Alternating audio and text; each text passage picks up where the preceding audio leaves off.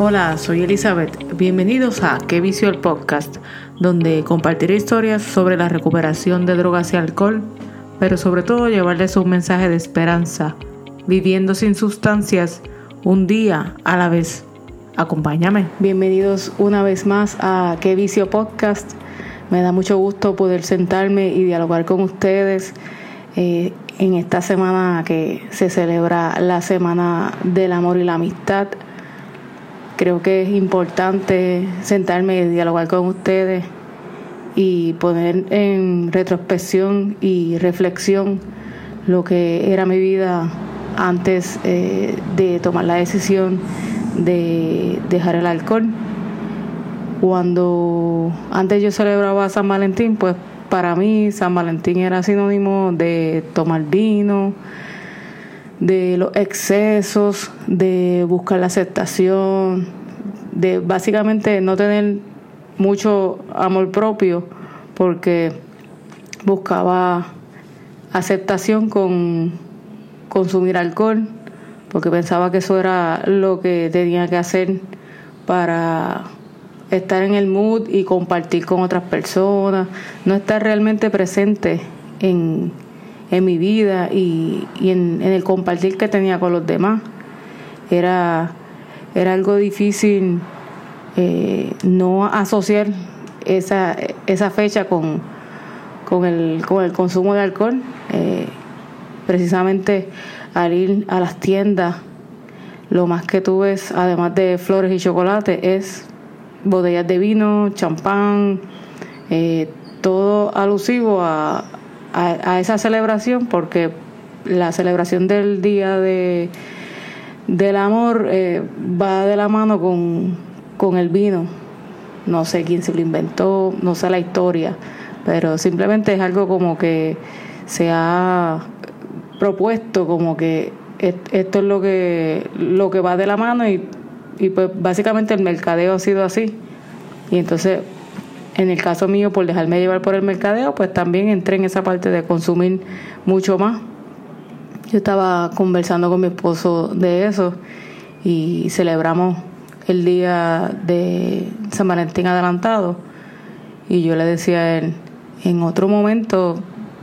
estas salidas hubiesen sido con mucho más consumo de alcohol y hubiese sido el pre-San Valentín, el San Valentín y el post-San Valentín porque eh, antes, durante y después. Iba a ser constante el, consumo de, alcohol. Yo le hubiese regalado a él también eh, alcohol para celebrar, porque era, era mi lenguaje de amor. Mi lenguaje de amor era eh, regalar alcohol, porque yo sentía que esto a mí me gusta,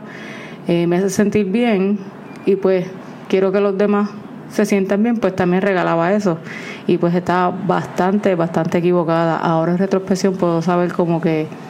no, no tomé las mejores decisiones y simplemente pues me dejaba llevar pues por ese momento. Y ahora entonces que estoy en recuperación del alcohol, puedo ser sincera, puedo eh, expresar lo que siento, puedo socializar sin utilizar el alcohol como una muleta, eh, puedo reflexionar el alto consumo de bebida que tenía antes eh, y todo lo que lo que hacía para disfrutar, pero disfrutaba entre comillas, o sea, aunque habían buenos momentos, realmente utilizaba el alcohol como, como les dije, como una muleta. Y básicamente el, el día de lo que es eh, celebrar la, el amor y la amistad, pues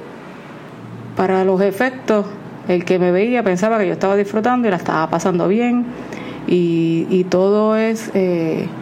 bonito porque me veían sonreír y eso, pero realmente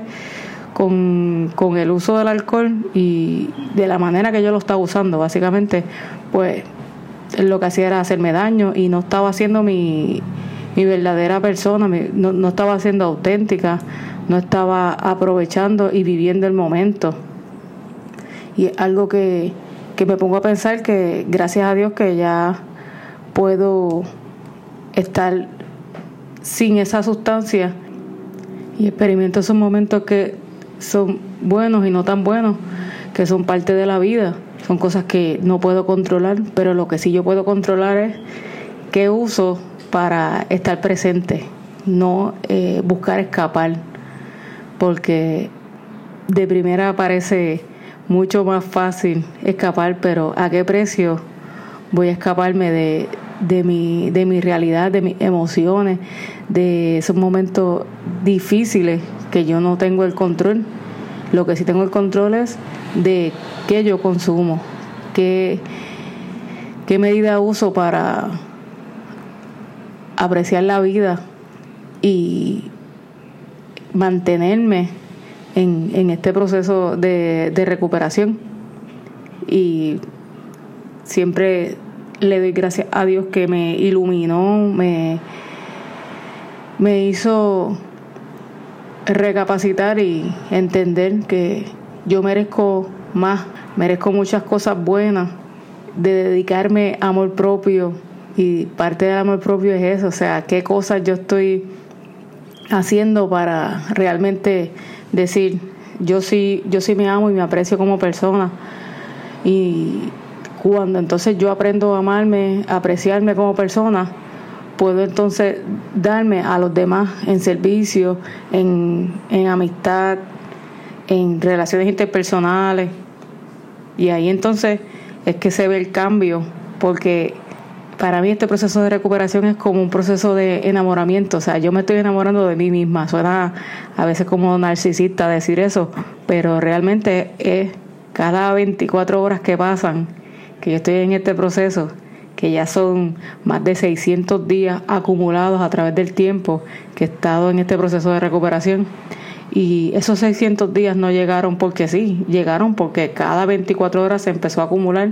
hasta llegar al día de hoy. Y, y es como todo. A veces yo quiero que las cosas sucedan eh, de la noche a la mañana y, y, ya con una varita mágica y todo se resuelve y no es así. Eh, hay que trabajarlo, hay que, hay que sentir las emociones y, y saber que confiar que de la mano de Dios eh, se va a poder porque no es por mis propias fuerzas, es al yo estar vulnerable y reconocer, mira, yo, yo no puedo continuar mi vida haciéndome daño eh, física, mental, emocionalmente, tratando de ponerle un parcho a mi vida, pensando que eso es la solución y realmente no. ya a mis 40 años, cuatro décadas de mi vida, eh, pues puedo entonces reconocer, mira, eh, mereces, mereces muchas, muchas cosas buenas, mereces, mereces lo mejor. Y para poder entonces trabajar con eso, hay que remover unas cosas. Pero esa sola cosa que se remueve eh, me ha dado eh, tantas, tantas cosas más. con, con, una sola cosa que removí de mi vida, puedo entonces tener el espacio para muchas cosas buenas, eh, tiempo para, para hobbies, hasta los otros días empecé a, a usar la cámara este, de Galdo y como a él le gusta la fotografía, pues me está enseñando a retratar y ya lo pude retratar a él, le estoy haciendo fotos portrait a él también, que él es mi fotógrafo y él no tiene unas fotos bonitas con su propia cámara, así que ahora yo también estoy entrando en esa área y no quiere decir que me voy a dedicar a eso, pero es cuando tienes el tiempo, las ganas y, la curiosidad de, experimentar la vida, pues, ¿por qué no? Y se hace, si me gusta bien, si no también, pero es, es todo un proceso de, como les digo, es un regalo de amor que yo me he dado. O sea, es un regalo completamente para mí y al darme ese regalo eh, me, puedo dar a los demás, puedo dedicarme realmente a, a colaborar, a escuchar y, dar ese espacio que quizá antes eh, se me hacía difícil y no quiere decir que eh, se me haga sumamente fácil ahora el poder socializar porque realmente yo soy una persona bien introvertida. Yo estoy haciendo este podcast, pero yo hablo y yo soy, me muestro todavía con mucha inseguridad y es parte de, o sea, no voy a, no voy a echarme para atrás ni quitarme por, por miedos que tengo en, mi propia cabeza. Eso se, se trabaja, se superará y continuaré adelante porque yo sé que con este proyecto del podcast puedo alcanzar a más personas, puedo ayudar y sobre todo, como me dijo mi amigo Brad, la persona que más voy a ayudar y la persona que sí voy a ayudar es a mí misma. Al hacer esto, yo me estoy ayudando y al ayudarme a mí puedo entonces ayudar a los demás y puedo tocar más vidas. Y sé que, que servirá de mucho y, y continuará haciéndolo y todas las cosas que tengo en mente se lograrán en su momento y es cuestión de ser paciente, ser dedicada y, y, no frustrarme tanto como me estoy frustrando cuando siento que, pero de qué voy a hablar, no sé de qué voy a hablar, pero las palabras llegan, el mensaje llega y lo importante es mantenerse con toda la energía, con toda la fuerza, con mi sonrisa, con este pelo rebelde que a veces tengo que me gusta lucir. Y así soy mi, mi ser más auténtico. Quiero darte las gracias a ti y que estás escuchándome y que continúas apoyando este proyecto. Cada día nos dedicamos amor, que nos dedicamos ese espacio para sentarnos y reflexionar acerca de nuestras vidas, sentarnos a escribir en el journal, a, hacer esas meditaciones, a conectarte con, con Dios o con lo que tú consideres que es tu Dios, eh, conectar con personas, sacar ese espacio para ejercitarte, dedicarle tiempo a tus seres queridos, tiempo de calidad, tiempo de no estar en el celular mirando aunque compartas un reel o compartas algo chévere, pero que tengas ese, esa manera de comunicarte mirándolo a los ojos y puedas también mirarte al espejo y decir que estoy orgullosa de ti, que estoy orgullosa de todo lo que has logrado, de, de lo valiente que eres, de que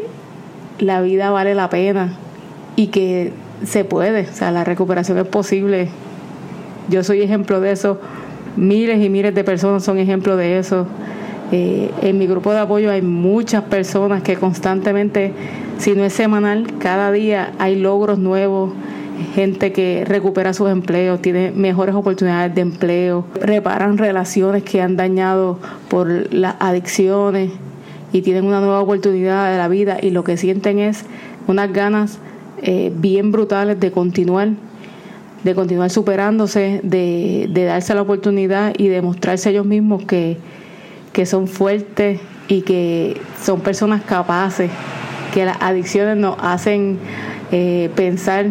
toda lo completamente lo equivocado. Las adicciones nos hacen pensar que no valemos la pena, que nadie nos quiere, que estamos solos. Nos encerramos en ese círculo y en ese ciclo vicioso, en ese círculo vicioso y, y no, no vemos la luz y hay tanta luz y tantas personas esperándonos y esperándote para que salgas y te van a ayudar y van a estar ahí de la mano contigo porque ellos una vez lo hicieron y otras personas lo hicieron por ellos y se vuelve una cadena y un efecto dominó pero para bien para ayudarnos a, salir de esta y echarle ganas. O sea, lo que sea que tú quieras hacer, lo vas a poder lograr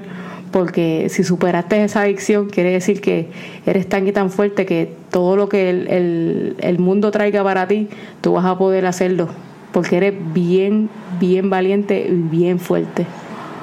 Espero que, eh, que te haya gustado este podcast